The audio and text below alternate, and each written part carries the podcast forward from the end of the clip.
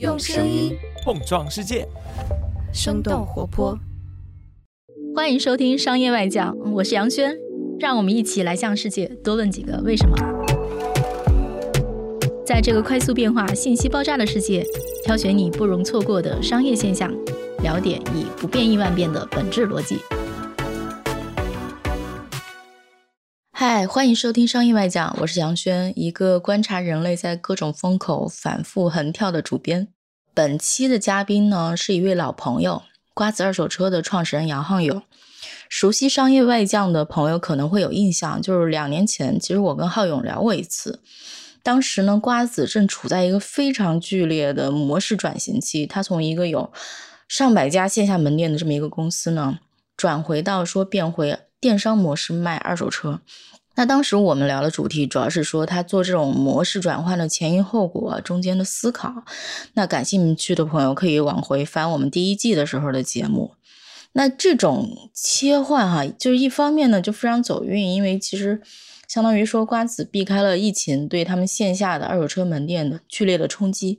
另一方面呢，就是这种模式切换的难度其实相当大的，相当于说我这生意从头来过。就是为什么说这个线上卖车这个难度非常大？因为像这种不标准化的重资产的这种大宗商品，其实是非常难脱开线下交易的。电商呢也能做其中的一些环节，但是你其实，在电商里往往是走不完交易全程的，因为大家总归是不放心，总归想到线下摸一摸、看一看，对吧？当时二一年我们聊的时候。浩勇也说，线下模式切换到电商模式之后呢，就很多用户一听说，哎，我不能实地看车，他们就走了。就是你要线下摸一摸看一看，是为了解决这个信任问题嘛？那线上卖车、电商卖车，你怎么能够让消费者觉得说这个车的质量信得过，真心实意的愿意掏钱的那种信得过，是个很有挑战的事儿。而且呢，还不能是只是有一小部分人愿意掏钱。还得要有相当规模的人愿意掏钱，因为如果大部分的用户不接受这个模式的话，对瓜子来讲问题很严重嘛。因为你从一个线下非常大规模的模式切换到线上模式，如果你的体量很小的话，交易规模往下掉的话，就有点说不过去，对吧？因为你毕竟是一个创业做了那么久，然后你做了这么大的一个模式切换，如果你没有办法做成一个市场上非常有力的影响者，那做这个模式切换的意义在哪儿呢？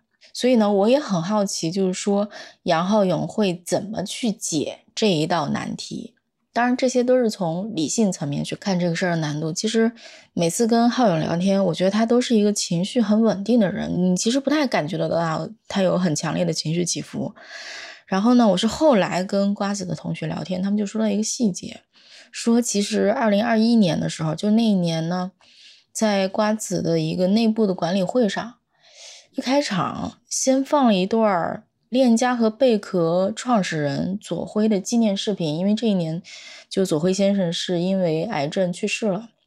当时台下两百多号人都愣住了。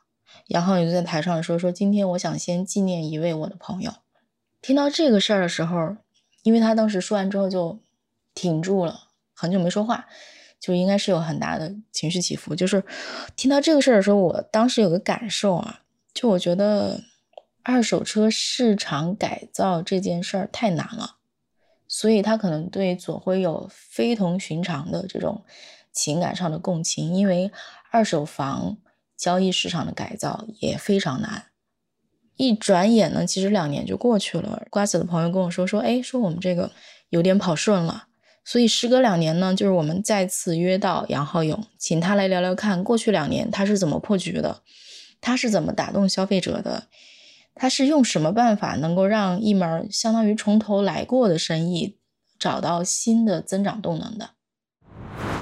你们这两年的变化是大概是个咋样？啊其实这两年，我如果总结一句话的话，我们就在找什么样的方式可以在线上让消费者在现场完成一次非常好的购车体验。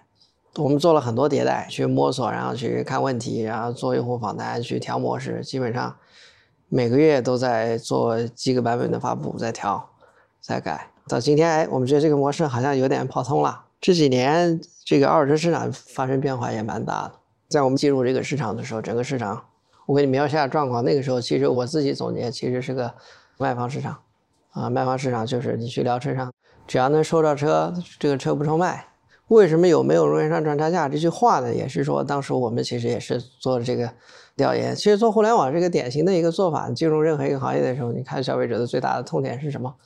那时候这个行业毛利差不多百分之二十，因为车少，所以你只要跟四 S 店有关系，然后你能收到一辆车，然后你就奇货可居。然后消费者买车最大的痛点其实是价格不透明，就是我买这辆车，我也不知道它的价格到底是怎么样的。这个平均毛利二十，所以有的就跑到可能三四十去了。车商也没有其他的这个盈利方式，金融收率也很低，大概只有百分之十几。啊，保险也挣不了多少钱，他基本上就靠车价赚钱。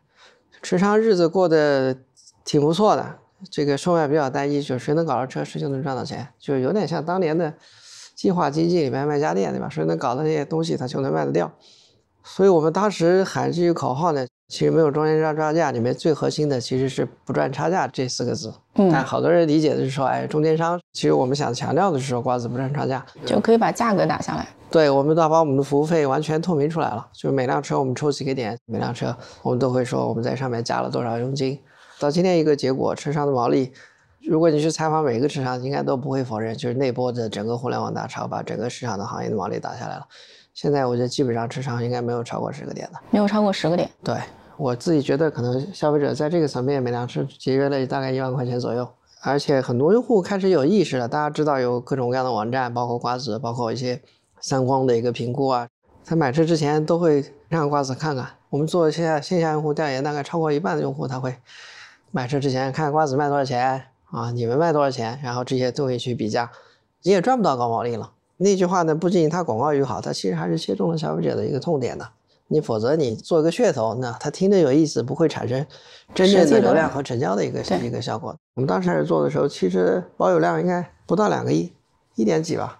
现在已经跑到三点二，基本上每年两千多万在往上涨。嗯，跟二手房一样，它的存量越来越大，存量越来越大。这样的一个保有量增长，呃，逐步的这个市场已经变成一个买方市场了。对，变得很供需变得不一样了。现在你觉得说最主要的矛盾不是说这个车价的问题，车价打下来了。对。最主要问题现在就变成质量问题了，就是消费者为什么不敢买？这个市场我觉得好是这几年持续的是在增长，即使是疫情这三年，大盘还没增长，我觉得我们可能是少有的这个行业还在增长的一个。那确实，今年上半年大概百分之十五吧。它原因就是汽车保有量在变大，第二个就是中国车龄在逐步在往老龄化走，就是发达国家大概十二三年，然后中国现在大概五年左右平均的车龄。它在变老的时候，它的这个周转也会变快。这两个相当于长期影响因素。那疫情这种就短期的缩一缩、减一减。它是这样的，我们研究过发达国家八几年，包括说美国，它不像新车，它是特别受周期影响的。二手车是个相对不能叫反周期，反周期是口红和爆米花啊。二手车是个抗周期的行业。在国外里面，用户最不愿意丢掉的是自己手上那辆车，它是个标配。但是这个是不是美国的经验？美国人是要开车的。对，那中国这几年其实也是一样的。像二手车，可能你没有意识到，年轻人已经把它当成一个消费品在看了。在发达国家，基本上年轻人第一辆车都是二手车。现在我们看到这样的一个趋势，我觉得二手车可能再过个三四年，应该就会超过新车了，整体的销量。中国还处在一个爬坡的这样的一个状态，就跟二手房终究有一天会超过新房的销量一样。啊，对，哎，存量在变大，对吧？嗯，盘子在变大。我觉得最大的变化，其实大的方向上是从一个卖方市场变成了一个买方市场。买方市场的消费者。我们做了很多的调研，然后消费者对车价是很关注的，对车况是非常关注的。那其实我们从最早一开始就推我们的这个官方检测，迭代了很多版了。核心就变成说，消费者在线上去买一辆车的时候，大的市场消费者对用户的关注，其实包括在线上买车，你怎么让他去做这样的一个决策？最后发现，其实他最大的关注是，万一买到一个不好的车会怎么办，对吧？我印象中，你们最早的时候做调研，就是有两个最大的痛点，一个是价格，另一个就是说这个车我能不能信得过。对，关于信得过这个事儿，你们也做了很多事儿。但是最近几年，你们改成线上，跟你们当年做线下的时候，这个让消费者觉得说这车质量信得过，这个中间的做法会有一个什么巨大的差异吗？还是说这中间是有很大的延续性的？它有个挺大的一个变化，因为变成电商以后，消费者的决策前置了。线下很简单，我有开了一个很大的店。相当于之前别人小店，我开了一个大苏宁，对吧？我里面有很多的车，上千辆车，你过来看就行了，你看中我就可以买。今天我们这个流程呢，它是怎么样个流程呢？我自己打比喻，有点像在淘宝上买衣服。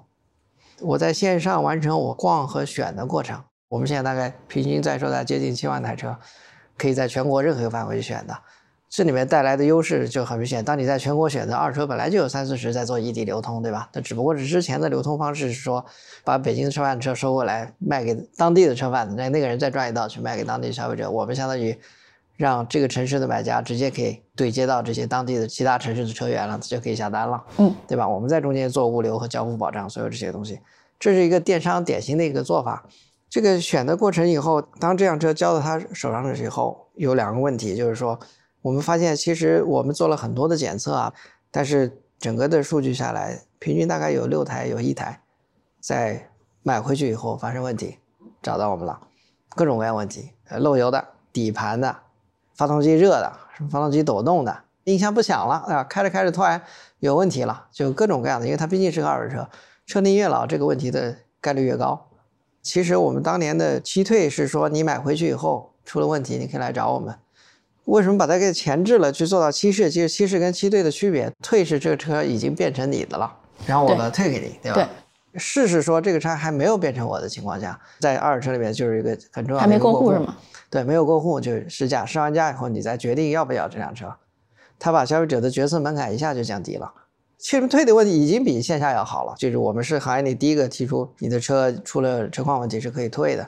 实际在执行上还是有很多的这个麻烦的。第一个过户就很麻烦，对我户都过完了，然后我再退。哎，对，再去一趟车管所，每次过户大概需要一来一回吧，至少一千块钱吧。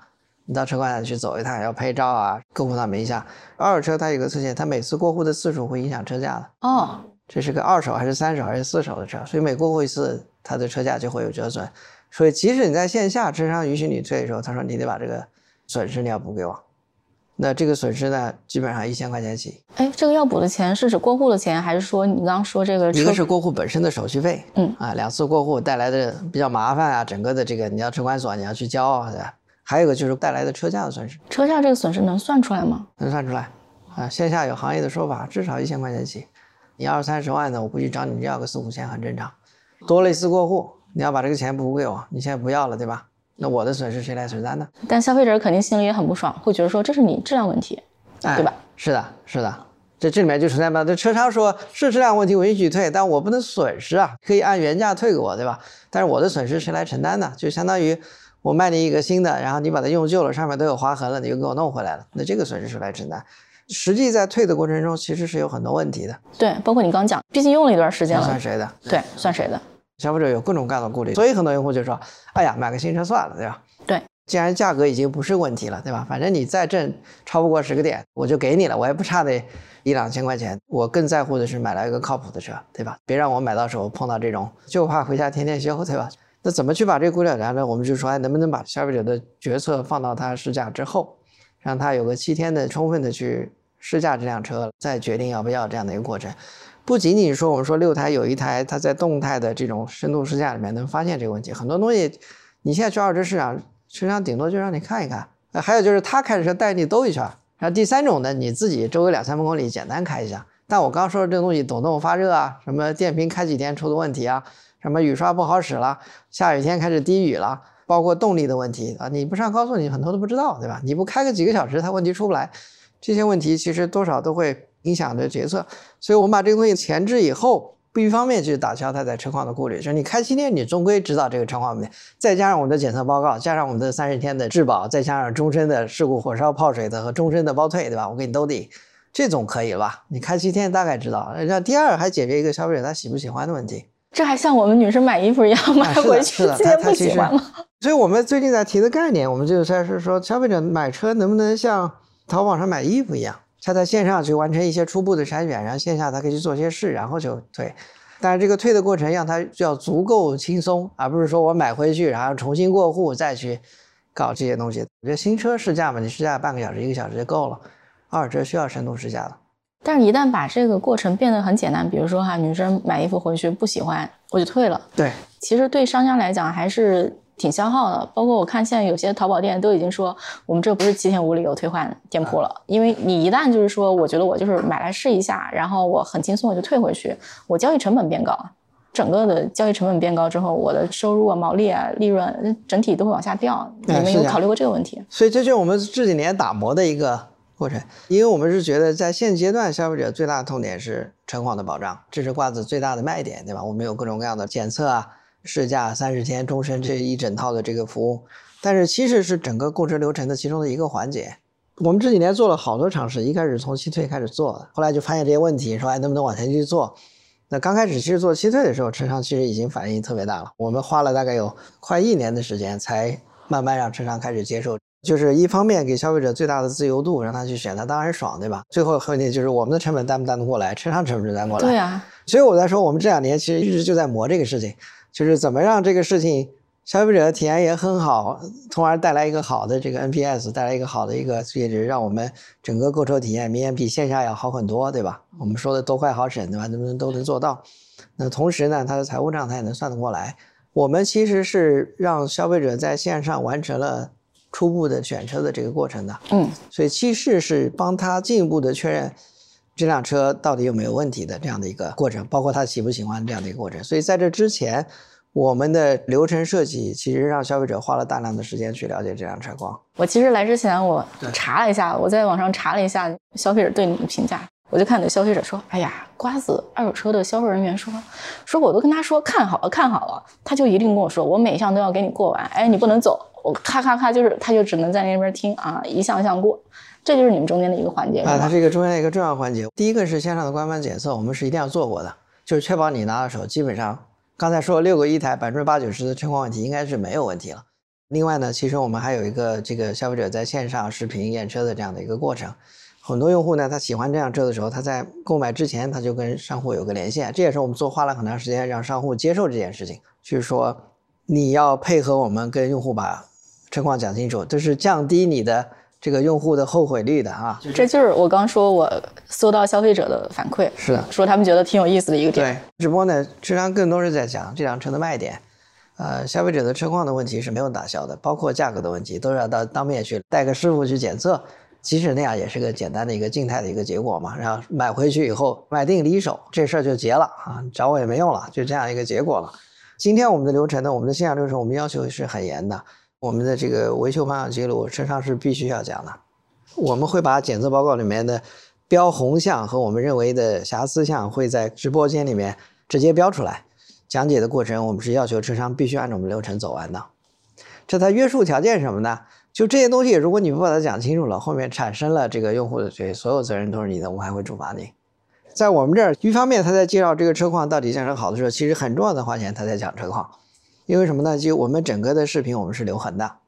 我们的判责是什么呢？就是你前面说了，因为它是个二手商品，没有车没有问题的。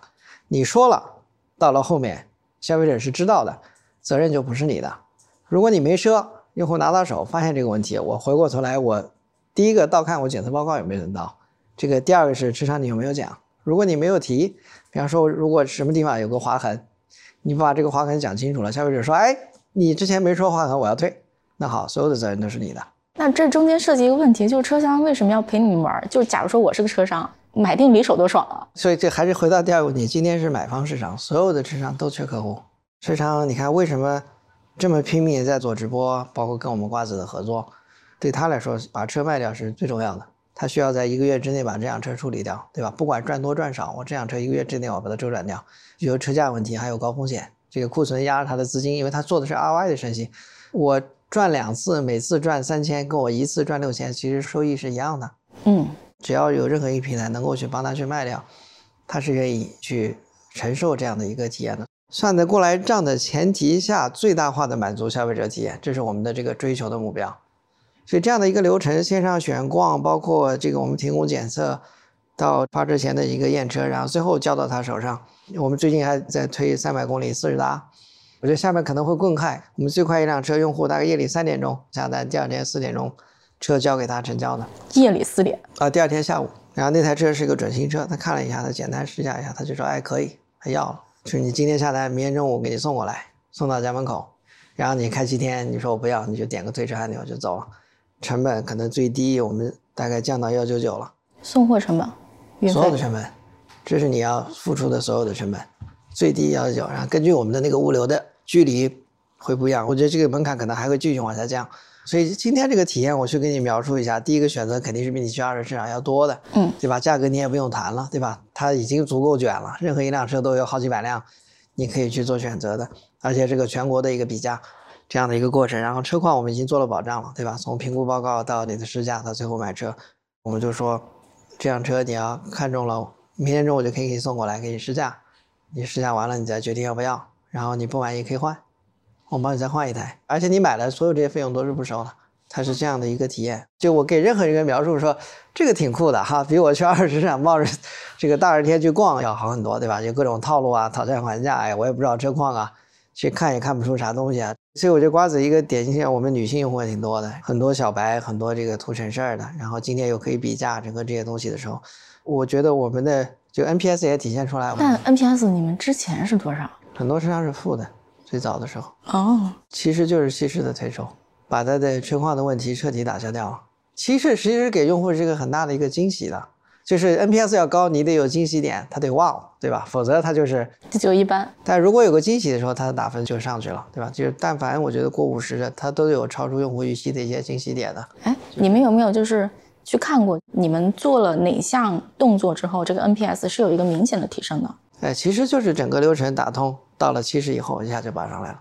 七十就是那个关键点。哎，对，它是个惊喜点。哎，那推出这个服务之后，车商接受度怎么样？就大家愿意跟你们一块玩吗？我们刚开始说其实七退的时候已经碰到挑战了。二一年七电商的时候，我们当时第一个直觉就是说，所有的电商你让用户线上就下单买东西，你不同不支持退货，这事儿怎么弄的？对，所以当时开始就做了。我们其实从一九年就开始做是做开放平台了。我们一旦开始去做电商，消费者在线上购买的时候，我们当时就觉得七退那时候还是七退，七退是这个必备选项。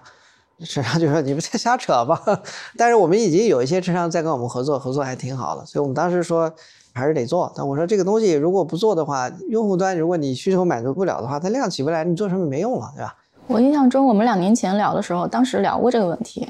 你说当时你们是有一些相当于说愿意跟你们合作的标杆的车商，有个百分之二十吧。对，就是一开始磨磨 BD 啊，陈经理，我们强制下去跟车商喝大酒，是他们任务就是找车商一个个喝酒，因为车商他也是人，对吧？也跟他讲这个东西，其实更多是说，大家合作这么多年，你也也赚到钱了，动之以情，就来支持一下帮忙。第二个是说。电商是大未来趋势，有的人就信了哈。哎，对，有的人他相信嘛。淘宝最早内部商货，对吧？一开始也退货也不坚持，然后最后都是尝到甜头的，都是感恩跟那个的，是吧？沟通了大概一两个月，然后我们有个截止时间，这个时间你就做二选一，要么把这钱所有的定金退给你，咱们就不合作了；要么咱们就合作。最后大概剩了百分之二十吧，二十多一点，挺有意思的。一个智商呢，我们要给他退押金，他不退，他不要，但是他观望。对，有些车商就你钱给我就不玩了。刚开始为了赔车商，我们其实真的砸了好多钱，所有的用户的购车、物流的费用，包括中间的这些占用他的，因为车商说的说，你把我车拉走，我们那时候大概平均还要大概接近十几天才能到用户手上。后来我们把它优化了大概七天，然后最近我们把这三百公里举起来去做极致达，有点像外卖了，有点这个意思。有的是连夜开过去的，交到他手上。它就是个惊喜啊！哟，到我面前了啊！这么快？对。然后我们交付过程其实也是一个挺大的惊喜，接近大概四十分钟跟用户把这台车整个的过一遍，啊，把这个车况跟他去讲一遍，才觉得被尊重了。就是从来没有哪个卖车的这么细的把这些车况给他去做描述，因为我们三方平台嘛，我们当然希望这个车况问题尽早暴露也好。所有的收费我们一分钱不收，不抽佣，你卖多少钱去，物流费我们担。然后呢，我们说，如果你接收期退呢，中间这个钱我们按租车费付给你。哇，那你们真是下了血本了。就是，其实就让他们试起来吧。咱这家公司什么价钱，我们就按什么价钱付给你。那实际上说这还可以吧，就我们就试试吧。然后去一点点去试，然后慢慢看到，哎，消费者还是有些认可，我们量就开始往上去拔了，开起来。然后有些车商说，哎，一个月在轮的卖个几台车。任何一个垂直领域，只要你能给他带来销量，尤其是你能给他一个确定的一个成交，对吧？所以你能帮他快卖是非常有价值的。慢慢开始更多车商开始去接受，然后我们去调整流程，怎么让消费者把这个退车率降下来？你得让他尽量的了解，我们叫所见即所得，对吧？怎么能让他在线上的时候把这个车的车况的这个问题去解决？所以我们去推检测啊，开始我们去上视频流啊，去给这个车拍照啊，做这个线上的验车，给视频讲解这些东西，都是让消费者的决策进一步的在线上去聚拢，然后到线下去做最后的这个决策的判断。所以这两年一直就在干这个事儿，一个月两三个版本在迭代去调，每个月两三个版本，就这么快的迭代，都迭代些啥呀？好多东西啊，就是这些小的细节。很多用户他是社恐，不知道怎么提问题。一对多的时候，用户的心态是放松的，对吧？但今天是一对一，我要给你介绍这个车况的时候，车商也很尴尬，他没见过这么个人，他线下他介绍的，来看一看，进去坐一坐，试一试的，他不说话，用户自己就在那儿就开始试了。线上打开手机对着这辆车，我们刚开始看，一开始车商说有什么问题吗？用户还要我不知道我这是什么问题，他也不太懂。对，我想了想，我也问不出尴尬。对对，所以我们就说，那好，既然大家都不会，你先把这个流程给我们走一遍。帮助用户去了解这辆车，所以我们才有一个介绍车的流程。上以后第一句话说什么？然后从车头开始，我们就开始先车头、车身到车门，要打开后舱盖，怎么样？怎么样？你必须把这个车走一遍，然后开始去介绍这辆车的瑕疵部分，这是固定流程。这样的话，双方就都不尴尬了。还列了一些用户可以问的常见问题，他可以点了直接问。后来看有的更社恐的，我们还做了陪播，线上的客服进去以后说：“我来帮你问问题。”我们问题其实就是说车况你讲一讲，那儿有个红东西，你介绍一下情况到底怎么样。但是那个直播间我们就迭代了好多个版本，直播间开始能联动起来，我们还有个连麦的功能，可以连过去去问话。很多用户在连麦他不敢点哦，紧张。对，然后很多车商的一开始也不接受，说这是个啥东西，他得露脸，用户从来不开脸的，他麦都不开。他相当于对着一个空屏幕在讲，说什么那边都没声音，其实是有点尴尬的。经常讲着讲着十秒钟，对方突然掐掉了。这些东西其实都是要去打磨，但是我觉得，啊，今天好多了。今天，今天我们是不是习惯了？啊，我们现在都开夜场了，时常要求开夜场，就是下班以后，你的店里面如果有灯，你开了灯，我们可以给你开夜场，你可以申请延长营业时间。啊，开夜场可能更合理，因为大家也是下班了开始去逛街嘛。其实我们跟他说，晚上我们流量更高，你要不要开？好多车商开。我们最大要求，第一个是你要八小时在线，四小时在线，你的在线时间必须清晰出来。你只要标明你在线，我对你的要求就是用户一点，一分钟之内必须连线给车商讲，给用户讲车，一分钟之内，这是我们的强制要求啊，不做就有处罚。你可以不开。啊，就跟司机接单一样。你今晚上要出去喝酒，不开。哎，你把它关上。你要出去了干什么活，你把它关掉。但今天我们大量的车商是八小时在线的，有车商十小时在线。哇，我就一直开着。这个过程其实也是这两年慢慢去跟他们去迭代。一开始也是陪着他去弄，你不会我帮你弄。哎，我觉得肯定是个硬骨头了，要不然这么多年不会有人搞出来。哎，这个比如说你们这个线下陪这个车商啊，让他们熟悉这个直播这套流程，你们要陪多少车商？这个车商量有多大？自己就会了的，跟你们这个真得下去手把手。开始都不会，这大概得有多少个车商？我们现在平台大概一万多个车商吧，差不多。那你们这是投入了你们很大的这个人力，你们自己的员工下去去陪的吗？还是怎样？员工下去手把手教啊，然后改产品，然后给他试。现在终于到了一个阶段，第一不尴尬了，然后第二个那个用户中间断网率也下来了，因为他觉得开始有意思了，对吧？会了一次，他后面慢慢他也就会了，他只要尝到甜头，对吧？刚开始我们推荐的时候，车商说：“你这是叫我给你打工吗？为什么要我来播啊？不是你们帮我卖吗？”哦，之前我们跟他讲，其实你看，我说我们有点像美团外卖，对吧？你做你的店里的售卖，我们帮你卖到全国各地去，像不像外卖？他说听懂了，哈，像外卖。我们也是类似卖外的活嘛，我把你的东西拿了，走我们的物流，最后交到消费者手上去了。那他说，那不是你们要去卖吗？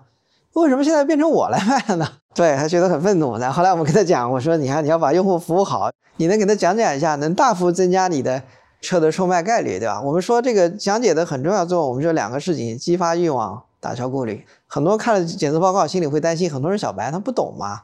你可以有机会跟他解释一下这个到底怎么回事儿，对吧？因为有的车，比方说漏油都标出来的，这个车宝马这台车都漏油，都一样，没有不漏油的车，它这款车就是这样的。那消费者说哦，明白懂了，而且这漏油很小，就不用担心，可不影响你开车。他这么一说，消费者就打开过滤，否则标个漏油，这单他是出不掉的。对，这单肯定就嗯完了。对对，就黄了。这个车商他在线下本身就在搞这一套，但痛苦的是说他在面临一张白板，对方不开手机、不开屏幕、不露脸，有很多心理冲击。对，不开音麦，就是他对这张白屏，对方是没有任何反应的，就是往往整个下来几分钟，对方没露脸，也没说一句话，也不打字，就在那看啊。车商受到了心理伤害。对 对，这个被被捶打，然后一分钟之后突然被关掉了，说：“哎，怎么回事？”对，对方已经下线走了，然后你再也找不到他了。线下还有个说：“哎，留个手机啊，怎么着怎么着，对吧？”嗯，没有，结束了，走了。现在我们很活跃了，我们大概一天好几千纸上同时在线在回答问题。但是我觉得车商嘛都是老板嘛，老板为自己那个拉生意拉单，这个不是一个非常正常的活动吗？他们应该有这个自觉吧？不，他之前习惯了，我们没有开线上直播之前，就是把逛的过程搬到线上去这样的一个过程的时候，我们是全自助的。他把车上架完以后，他就没事了，突然接一个订单，就跟外卖一样。网销这个本身，你看一下报告，我们是有保障的，图片也在那儿了，你下单吧。因为根据我的经验，你在网上有个人跟你讲一遍，尤其是这个东西只要比较贵，哎，是的，但听一听心里比较安定。是的，第二个他视频看见这辆车了以后，对吧？嗯，我直觉觉得说，七天试用比七天包退这个事儿的退货率应该是提升的。我不知道我这感觉对不对？对。那这个退货率提升导致这个成本增加，怎么把这个成本 cover 掉呢？那其实它不是，它是个阶段性提升。但是我们又加了前面这些，嗯，帮助他线上逛啊，做决策啊，让他看见车啊，这些流程以后，这其实就是在做这个平衡的调，让既算得过来账，然后也是让他体验足够好。嗯，这个算得过来账是靠，比如说消费者体验提升，你最后跑的量比较大，周转率提升，它它有一部分是规模效益的均摊，就是所以你得往上爬，你的市场费的均摊，有些东西是有规模效益的，比方说你交付人均交多少台，对吧？一天能过户多少台，对吧？你量大的时候，人效就提升了，然后客服能支撑的每天能售卖的销量的变大，广告费的摊数，物流其实也是一个有规模效益的这些东西，就是随你量大以后，它再往下再降。另外是就是说我们的一些自身的效率的提升，精细化运营，我们做了大量的这个线上的 IM 啊，包括加企业微信啊，所以过去的一年。它的整个算得过来账是不仅仅是说我们在前端在调用户体验，还是我们其实去年定了非常细的目标，在每一块的效率再去抠成本，去把成本降下来。平台的利润是很薄的，你能收的费用有限。车商那一端呢？车商那一端他们不担心说退货率提升这个事儿吗？你担心啊？那最后看数据嘛。一开始忍着吧，一开始我们贴给他呗。刚才说的就是这样。这回又是你们贴给？就是刚开始率高的时候，我就想办法贴你嘛。慢慢慢慢通过我们这些优化、这些流程的梳理，把这个。退货率去降下来，然后去达到这样的一个平衡。哎，这个中间还是要投一些钱的。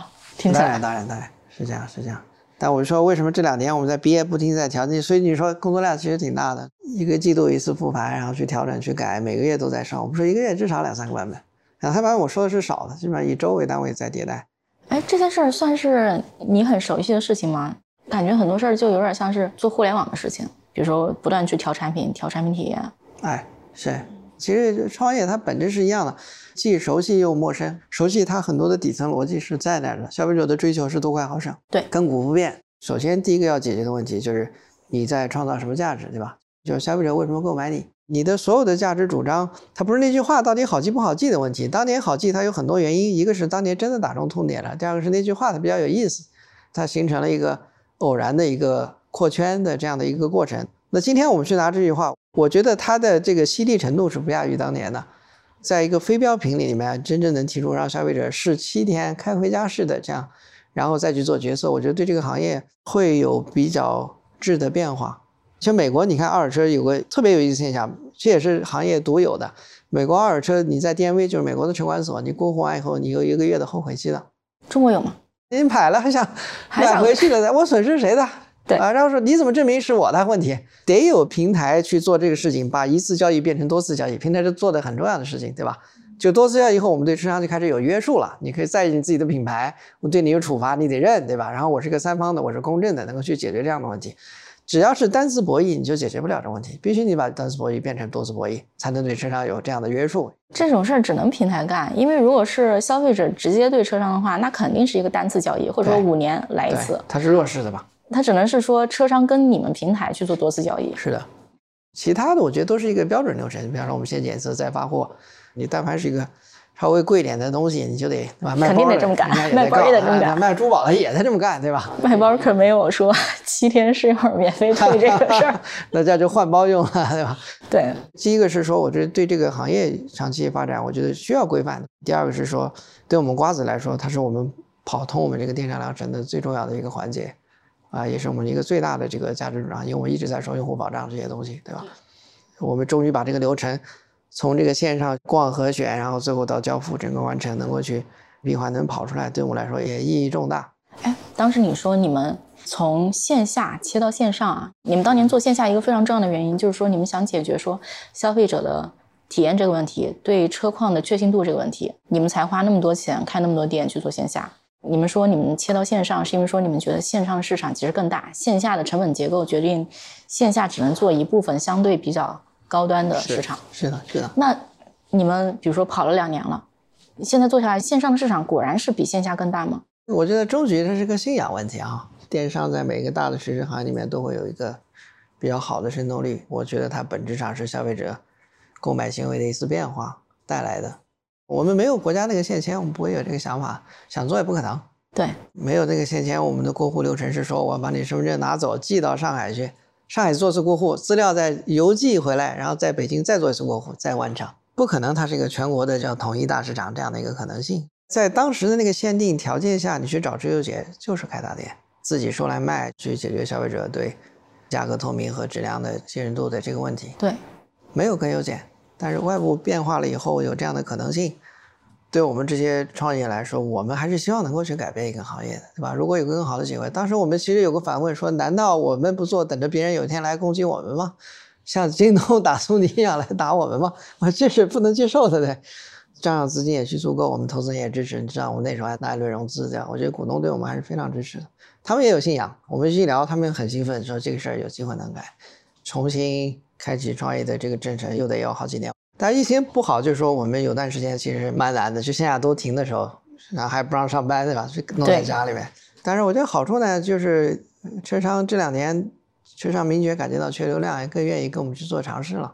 那线下都没人了，尤其是疫情的时候，嗯，对吧？他就就试试呗。更大的推动还是这些政策的变化，暂住证取消，好多用户就是因为暂住证就买不了，他没办下来，说没办什么之类的，这些政策都在变好。好多年前，那个时候像优信他们，其实某种程度上跟你们今天这个模式有一点点相像。我觉得一个事儿其实是有很多种解法的。嗯，开卖场能做起来，有社区团购，也有盒马嘛，各自服务的人群是不一样的。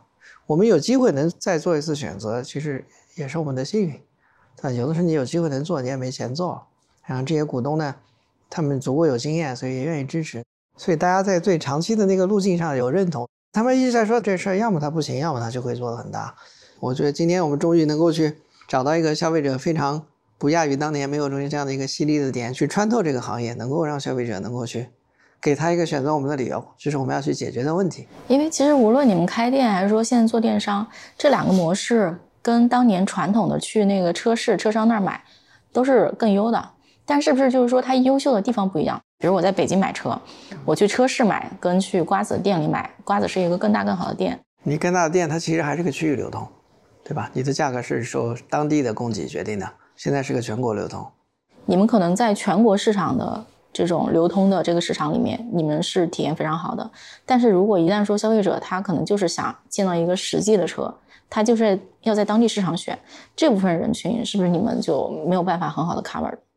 我觉得我们到了本地以后，越接近外卖的体验，外卖体验其实更多是在服务上，菜还是那个菜，对吧？更有保障，对吧？放心，七天试驾，这些都是服务体验，对吧？然后送车上门，对吧？可以让你升级去选。那可能距离大的时候，更多是说这台车更便宜。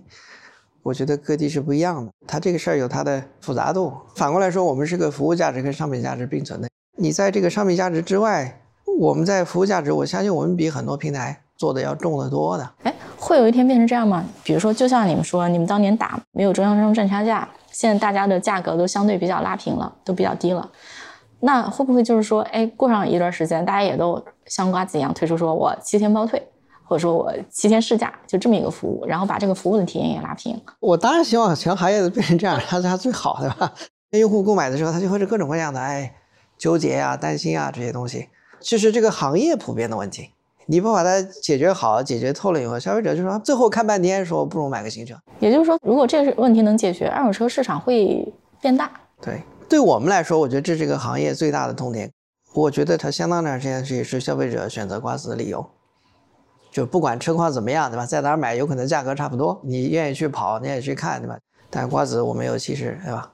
我们有好多用户线下看了以后说可不可以稀释，然后商户就说你在瓜子下单吧，这样大家理赔起来、判责起来都简单，太省事儿，他省得跟你扯皮了，是吧？对，因为我就在想，我刚为什么会问你们说这个，你们是全国市场的这种用户多呢，还是说当地市场的用户多？我们异地的八十吧，异地八十，对。因为我一琢磨，就是说，如果我要在北京买个车，我人就在北京，我可能在官场上看看价，大概看吧看吧，然后我决定说我去线下车市再看一圈啊。也许我到了那儿就被人摁住了，我现场就成交了啊。对，有可能是这样的。对啊，但线下没有气势嘛，没有我们的质量保障。那退完之后呢？这个车再怎么处理呢？我退还给商户啊。商户再修不修吧？我们是平台嘛，就淘宝，我怎么可能把货吃下来？嗯，对，我们还是还给商户的，所以它有退车率的。当然，很多用户呢，它好处呢，因为他前面做了很多的精选。他这台车真的是挺喜欢的，性价比跟他的整个喜欢，所以小问题呢，他说：“哎，你修一下吧。”我们有线下的一个合作方，能够去高质量把这给修掉。那比如说我们讲了这么多，就是消费者前端体验的事儿。那比如说从你们做七天退货到七天试驾。这个事儿对你们公司内部的算账来讲，还是说从你们这公司内部的我不知道管理来讲，有什么影响吗？我们有个大的原则，就像我们前面说的，在成本可控情况下，尽量对用户好，因为我们长期需要增长，对吧？用户衡量的时候，我们其实有个大的标准，我们今年大的战略叫用户价值驱动长期增长，没了，就这个。但我们有很多细的哈，哒哒哒哒哒一大堆很多细的，他们可以去落地的东西。但是真的是我们到今年半年，我们还刚做了一个复盘，所有人对这件事情其实都是深度在执行的。今天你做到这个体量，难道还是广告费在拉动你销量增长吗？我感觉你们现在这广告肯定没有当年。对呀，我们也不需要。我觉得瓜子的品牌已经在这儿了，对吧？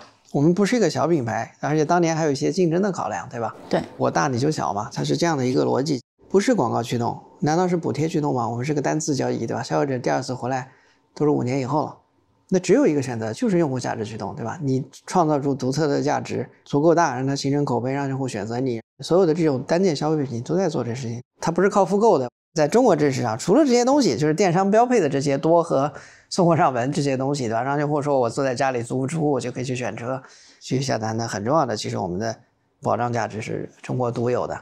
而且这个保障价值大到了，会消费者因为这个东西他就不下单了，他就不买了。而且我觉得所有的电商平台，这个保障价值都是一个核心价值。举个例子，我最近在小红书上下了一些单，我在微信小程序里也下了一些单，但下单有个限制，就是我只下单一些低客单价，或者是说我相信这个品牌本身的东西。对，是的。其他东西我就不敢下单了，因为它没有淘宝的什么七天包退啊，就这些东西。对。就是我的心思就是这东西要出了问题怎么办？我怎么找这个商家？没法找，对对，算了，对，我就不在他那下了。是的，但这个时候在二手里面尤其明显，很多用户不懂，他也不知道怎么看，而即使给你看十分钟，他还是有问题。对，这个信赖这个事儿只能平台去搞，对，想来想去做。今天去做这种信息的传达，或者说你们这一句 slogan 的传达，会像当年一样吗？因为你们上一波打那个没有中间商赚差价已经是好多年前，当时做了很多让大家印象深刻的户外广告、电视广告。那今天这个传播环境好像已经发生了蛮大的变化，你们今天打法会不一样吗？我觉得品牌传播是这样的啊，它有两个东西决定这个事儿最后效果好不好。最重要的还是你的内核是不是足够解决痛点，足够犀利，对吧？这是第一件事儿。那第二部分其实是传播过程。传播过程，我觉得当年没有中间商有它的运气成分在里面，因为它过圈了。那是可遇不可求的，对吧？每年的流星雨你都没有几句话能传播很多次。今天市场的融资环境跟当年二手车崛起那个时代非常不一样了。今天所有的美元基金募资都非常困难，然后呢，人民币基金和政府引导基金他们的投资逻辑可能就还蛮不一样的。整个市场融资环境反正就简单来讲比较艰难。当然，对。然后这个外部环境的变化对你们的动作，对你去管这家公司有没有造成什么影响？哎，我这不仅是对我们对所有人都一样嘛。今天去看美团、看淘宝，我们跟他们其实没有区别，都在做一个健康的增长，其实利润都在爬坡，在提升。对，所以每家都一样。我们说这个事儿，我们觉得它有价值。我们不仅仅谈的是用户，对吧？还有说我们自己的财务，这个商业模式到底能不能，对吧？商户能接受，我们也算得过来账，对吧？用户觉得体验好，因为我们是个三方嘛，我们是个连接，对吧？这三方都觉得好才叫好。今天我们商户的核心商户 NPS 也很高，六十多。你说核心商户的 NPS，就是说我们问他，你对这个服务满不满意？有没有帮你解决问题？你能帮他卖掉车，他就觉得你特别好。就跟外卖一样，帮他触达到了全国的消费者。没想到，哎，哪儿哪儿还有个人下了单买了我的车，他们觉得挺奇妙的，对吧？这些客户都没见面，对吧？然后就下了单，然后这个车就成交了。比如说车商哈，假如说他们在网上卖车，你刚刚也提到说，他其实可以在抖音卖，在瓜子也可以卖，因为如果抖音流量量大、便宜，然后能出车，他们可能就会被抖音吸引走了。我觉得每个时代都会有一个大的引流平台，每个时代都存在的，只不过是它现在这个视频化的方式，当年是搜索的方式。它没有改变这个行业的本质，只不过是用户的获取信息的方式发生了变化。我们做的是对这个行业的深度改造。你说房产五万流量足够大，比贝壳要大多了，对吧？我们当年合了以后，市场上六七十的流量都在这儿，全行业足够垄断了。你说二手房中介谁不在做五八，谁不在做赶集，对吧？基本上都在做，就是已经形成垄断了。但是贝壳为什么能起来？我这两个是不一样的东西，对吧？一个是信息平台，对吧？我做的是引流。一个是对行业的改造和更有意思一些，对，对长期对用户来说价值应该是更大一些。哎，这个你说了好几次，说你们这个流程跑顺了，跑顺了有没有什么标志性的指标判断？就说，哎，我们这就跑顺了。我们是个三方平台，跑顺的其实呢有三个标准，第一个就是用户价值非常积极。我们说一定要找到一个用户选择你的理由，它的越强，你的抓力越强，对吧？这是必须要有的。我觉得今天是足够好的，对吧？用户来了。为什么不去线下买？为什么到瓜子来？这个价值点是非常清晰的。然后还有点商户接受吗？对吧？他觉得哎，这个东西是好，我是愿意合作的，越大越好，对吧？然后我们自己算得过来账吗？这是三个要去回答的问题。这三个加在一起，我们叫健康的增长。回到我们的今年的战略，我们叫用户价值驱动长期增长。我们不但对用户好，然后呢，公司还能一个能够去健康的在今天的大市场环境下，你不可能做的越多亏的越多的。对，市场也不接受。一开始商户也痛苦，我们要做很多补贴，对吧？用户也各种质疑，对吧？今天我们去各种梳理，最后哎，中间好像摆到了一个各归各位，到了一个比较好的一个位置。嗯，这中间是不是感觉还是走了一些虽然必要，但是也可以算是弯路的东西？比如说哈，当年说去中间商、去车商，现在会发现说他们还是这个生态里面核心的一环。其实现在是找回来变成说我服务车商的。对。然后呢？当年说 OK，我去做线下店，现在还是绕回来说，我们还是做电商。对，那电商其实就是当年二手车这个市场崛起的一个核心要素嘛。大家就觉得说我二手车是要做电商的。对，哎，感觉兜了一大圈又兜回来了。对，就是不太了解这个行业的朋友一看就是，哎，怎么兜回来了？咋回事？我觉得可能是两个原因，第一个是说当年我们也没有机会做，二一年这次打开，对吧？就跟你十年前你想做电动车，你也做不了啊。你说改变行业，你除了做更好的车，还能怎么的？我们当年开店其实就是这样的一个初心。我严格检测，我有三包，我透明定价，在当时那个环境，我觉得我们比车商要做得更好。这是一个限定条件下的能找到的最优解。你中间提到说，中间有一段时间模式刚切换的时候，财务数据很难看。那这个财务数据非常难看那一段时间是怎么撑过来的？做模式计划肯定要把账算清楚，大概需要多少钱？你没钱你就别做模式计划。所以我们当时还融了轮资呢，记不记得？记得，记得。对，所以大家能够对公司有这么长时间愿意去陪着我们去走，我觉得我还是个比较纯粹的创业者，愿意把事做成。然后有时候我还挺享受这个过程的，就是哎越难，我心里还有个说，哎我还搞不定你这种感觉。这种啊你就得想要去思考去迭代，我觉得你你就得进步，没有哪个创业者。不进步的，你每隔几个月你要看到这个人的变化，对吧？不管是各方面的认知的变化和他围绕这个商业模式他要具备的这些能力，对吧？他去打造一个组织的能力的一个变化，对吧？我觉得这些都得你要去迭代去变化，然后才有机会嘛。那本身就没那么容易。你觉得你最近两年的变化和进步是啥？这么大的一个战略的变化，你要做这么大的组织调整，所以你对组织的认知是一定是比当年深刻太多了。我觉得组织最重要的事是让你的战略不能有偏差，就是如果出了问题，一定是战略出问题，不是执行出了问题，这是一个好组织的标准。你好多公司，它的执行出了问题，最后他也不知道这个战略到底是错了还是执行出了问题。嗯，你们做这个变化，这个内部认同度怎么样？然后这个组织形态和结构要发生什么变化吗？我觉得最难的就是组织变化，但是可能一句话也说不清楚啊。这两天找时间吧，我觉得这个可能，如果有一天真能把这个事能做成哈，那现在我们看我们在一个正确的路上，这件事能做成，我觉得可能它才会是个好的复盘。OK，这期节目就聊到这里。那瓜子是怎么寻找破局点的这个故事呢？希望对你能有所启发。嗯，这个事儿呢，其实我最近有些亲身的感受啊，所以多讲两句。最近我的一个同学呢，就是找到我们，然后帮他出主意。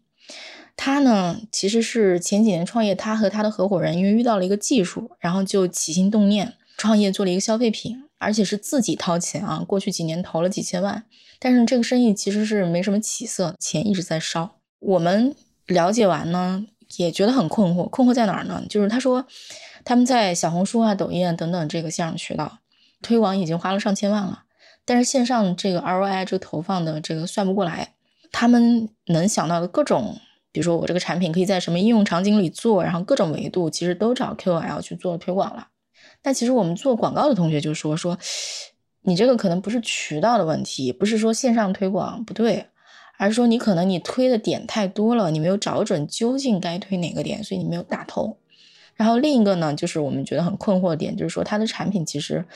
细分的 SKU 很多，最多的时候到了一二十款啊。那其实这么多的 SKU，它带来的供应链管理的挑战、库存的挑战，对一家创业公司都是很大的。然后我们想了半天，就问说说，你这个产品究竟解决的是消费者的哪个痛点？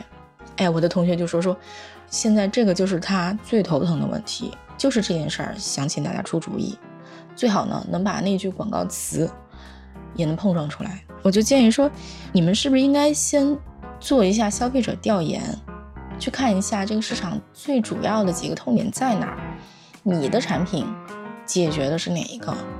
就这个事儿你先搞清楚，然后你就能捏住这个线头，把后面产品怎么设计，你推广怎么做，以及你公司这个人力怎么配备，你一整条线你才好拎起来。其实这次瓜子的故事呢，我觉得他们从。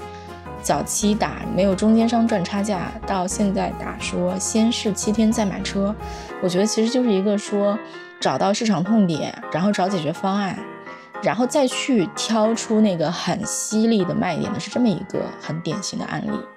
而且一句广告呢，它最重要的可能不是这个噱头有多好，它可能最重要的是说要切中要害。